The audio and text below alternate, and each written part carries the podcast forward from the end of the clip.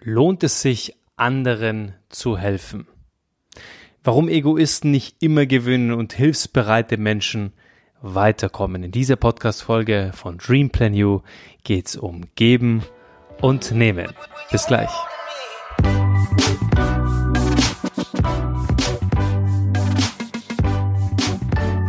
Gute Typen haben immer das Nachsehen und die Egoisten räumen ab.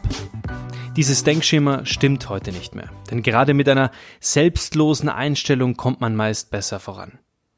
Und an schlagender Beispiele aus der Wirtschaftswelt verdeutlicht dies der Organisationspsychologe Adam Grant mit seinem Buch Geben und Nehmen, warum Egoisten nicht immer gewinnen und hilfsbereite Menschen weiterkommen. Lohnt es sich also anderen Menschen zu helfen? Es ist erforscht, warum Geben erfolgreicher ist als nehmen. Wird Adam Rifkin um einen Gefallen gebeten, überlegt er kurz. Kostet es bloß ein paar Minuten seiner wertvollen Zeit, hilft er gerne. Eine einfache Regel leitet den Softwareunternehmer durchs Leben. Du solltest helfen, wenn es dich nur fünf Minuten kostet. Egal wem. Und mit dieser Maxime ist Rifkin zu einer der erfolgreichsten Personen im Silicon Valley aufgestiegen. Ausgerechnet im sagenumworbenen Innovationslabor in Kalifornien, wo sich kreative Erfinder und Entwickler einen knallharten Kampf um die lukrativsten Zukunftsideen liefern. Und dort suchte vor zwei Jahren das US-Wirtschaftsmagazin Fortune nach dem besten Netzwerker. Und auf dem ersten Platz landete kein Internetmilliardär, niemand von Facebook oder Google, sondern eben jener Adam Rifkin, ein eher introvertierter Star Trek-Fan, der vorzüglich Kontakte zu erfolgreichen Internet- und Computerunternehmern, Programmierern und äh, Software-Designern suchte. Wie hat er das geschafft? Vielleicht, weil er furchtbar nett ist. Als Student begeisterte er sich für die Punkband Green Day, die damals noch keiner kannte. Und Rifkin programmierte eine Internetseite, die bald viele Menschen erreichte.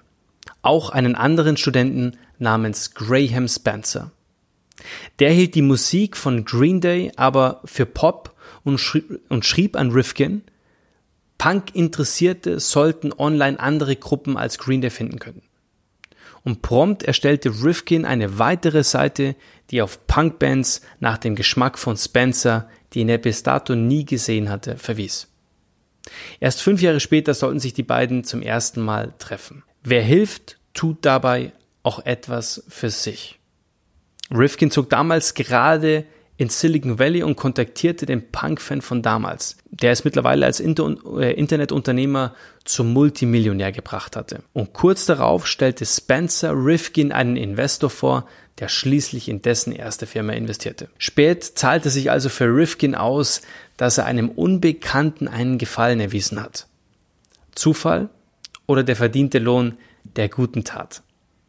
Für Adam Grant steht diese Antwort fest, denn der Autor vom Buch Geben und Nehmen, warum Egoisten nicht immer gewinnen und hilfsbereite Menschen weiterkommen, dieser Adam Grant glaubt an die große Kraft der Nettigkeit.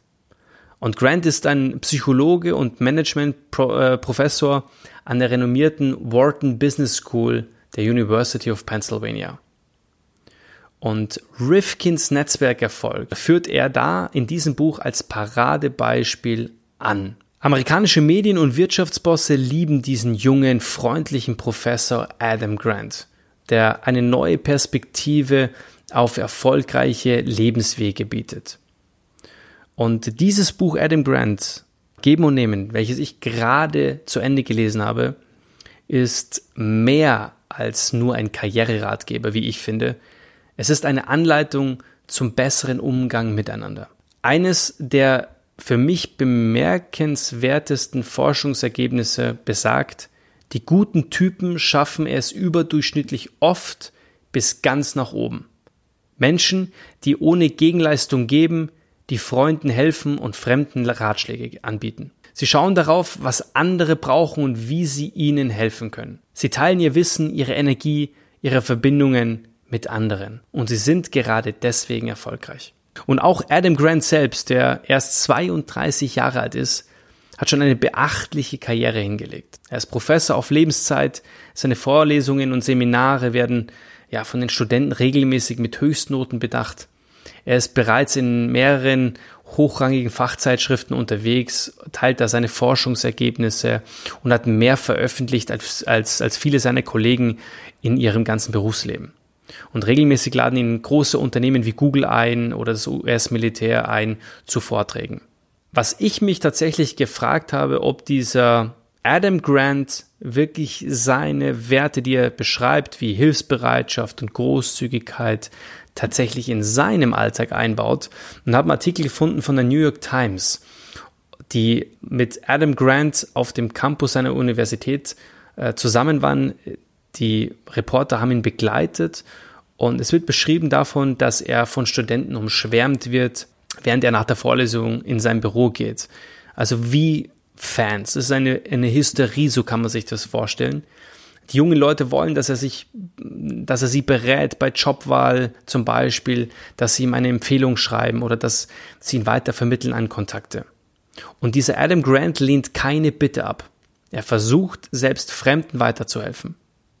Seine Sprechstunden, die dauern manchmal länger als wirklich vier Stunden, so schreibt er hier. Und wenn er nach Hause kommt, warten nicht selten hunderte ungelesener Nachrichten und Social Media äh, Anfragen auf ihn.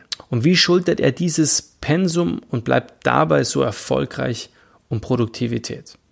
Und eines wird schnell klar, wenn man sich mit Adam Grant be beschäftigt, dass Adam Grant sich wirklich gut fühlt mit dem, was er tut. Und er sagt, ich schaue auf die vielen Mails und vielen Anfragen und frage mich jedes Mal, wie kann ich dem Empfänger am meisten weiterhelfen? Und wo andere Menschen eine Menge Arbeit sehen, sieht Adam Grant Möglichkeiten, mit wenig Aufwand etwas Gutes zu tun. In unserer Arbeitswelt klingen Wörter wie Großzügigkeit und Nettigkeit noch immer exotisch. Wir glauben an den Traum, dass es jeder schaffen kann, doch dafür auch hart arbeiten zu müssen, das verschweigen wir. Wir spenden regelmäßig für wohltätige Zwecke. Wir organisieren uneigennützig Straßenfeste in der Nachbarschaft. Wir räumen den Park auf. Hilfsbereitschaft gegenüber Freunden und Familienmitgliedern ist ja wie ein geheiligter Grundsatz. Doch am Arbeitsplatz, in der Arbeitswelt draußen hat Nettigkeit in unseren Ländern und in den meisten Ländern in der ganzen Welt wenig zu suchen. Dort herrscht eher die Maxime des Nehmens. So sieht es jedenfalls aus. Und ich denke, dass du auch das nachvollziehen kannst und dich vielleicht auch ein Stück weit in deiner jetzigen Situation berührt fühlst. Und die Nehmenden, wie Grant sie nennt, wollen so viel wie möglich für sich herausholen und dadurch ihren Erfolg maximieren. Sie stellen ihre Interessen über die anderer Menschen und der Gemeinschaft. Ihr Weltbild ist sozial-darwinistisch geprägt. Ihr Leitsatz lautet, wenn jeder an sich selbst denkt, ist an alle gedacht. Sie zögern nicht, ihre eigenen Leistungen herauszustellen und fordern offen Anerkennung für die eigene Arbeit ein. Sie seien deswegen keine schlechten Menschen, sagt Adam Grant, sie sind nur vorsichtig und wollen sich selbst beschützen. Und auch Nehmende helfen, aber nur dann, wenn sie sich einen direkten Vorteil davon versprechen. Sie verhalten sich also ganz anders als die Gebenden. Grant zufolge bewegen sich die meisten Menschen in einem Spektrum zwischen diesen beiden Extremen. Und er nennt diese Menschen Matcher, die Ausgleichenden übersetzt. Also diese, diese Menschen glauben daran, dass es in der Welt gerecht zugeht. Hilfst du mir, so helfe ich dir. Und Psychologen in Amerika haben nachgewiesen, dass die meisten Menschen in engen Beziehungen mit Freunden, dem Partner oder der Familie gerne geben und auch teilen. Aber die Großzügigkeit am Arbeitsplatz, ja, die wird dann auf die harte Probe gestellt. Also was in einer Berufswelt, die auf Wettbewerb und Effizienz ausgerichtet ist, auch wirklich logisch klingt, nennt Adam Grant die Anleitung zum Unguten. Geben bringt Kontakte und die bringen Erfolg. In Zeiten von sozialen Netzwerken wie Facebook, Instagram, Business-Netzwerken wie LinkedIn oder Xing ist es nur eine Frage von Wochen oder Stunden, bis sich gute Taten herumsprechen und so Reputation entsteht.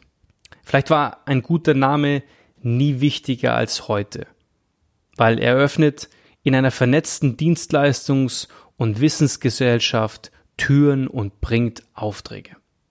Adam Grant schreibt, Gebende bauen Reputation und Beziehungen auf, die sie zu größerem Erfolg führen. Wie das funktioniert, lässt sich an einem einfachen Beispiel studieren. Adam Grant hat in einer Studie die Umsätze von Hunderten von Verkäufern einer Optikerkette in den USA verglichen. Verkäufer, die unter Grants Kategorie der Nehmenden fielen, verfolgten vor allem das Ziel, einen möglichst großen Profit zu machen. Gebende hingegen wollten in erster Linie den Kunden helfen. Sie hörten ihnen zu, sie versuchten zu verstehen, welche Wünsche sie hatten und konnten so genauer anbieten, was die Leute wirklich brauchten. Also waren die Verkaufszahlen der Gebenden am Jahresende weit besser als die der Nehmenden. Und in einer bahnbrechenden Arbeit hatte Grant noch als Student ein Callcenter untersucht, das Anzeigenkunden für einen Reiseführer akquirieren sollte. Und die Erlöse aus dem Verkauf der Anzeigen flossen bedürftigen Studierenden zu. Und Grant stellt der Hälfte der Mitarbeiter Stipendiaten vor, die ihnen berichteten, wie sehr sie von dem Geld profitierten. Ein Monat später untersuchte Grant erneut, wer erfolgreich neue Kunden gewonnen hatte. Die Gruppe, der klar war, was die Arbeit konkret bewirkte, war viel motivierter und erfolgreicher als die Vergleichsgruppe. Und ich möchte dir zum Schluss tatsächlich etwas mitgeben. Und zwar ist es extrem wichtig, heute auch zu wissen, dass blindes Geben nicht immer richtig ist. Also es ist tatsächlich so, dass so schön Adam Grants Thesen auch klingen mag, es ist wichtig auch mal Nein zu sagen.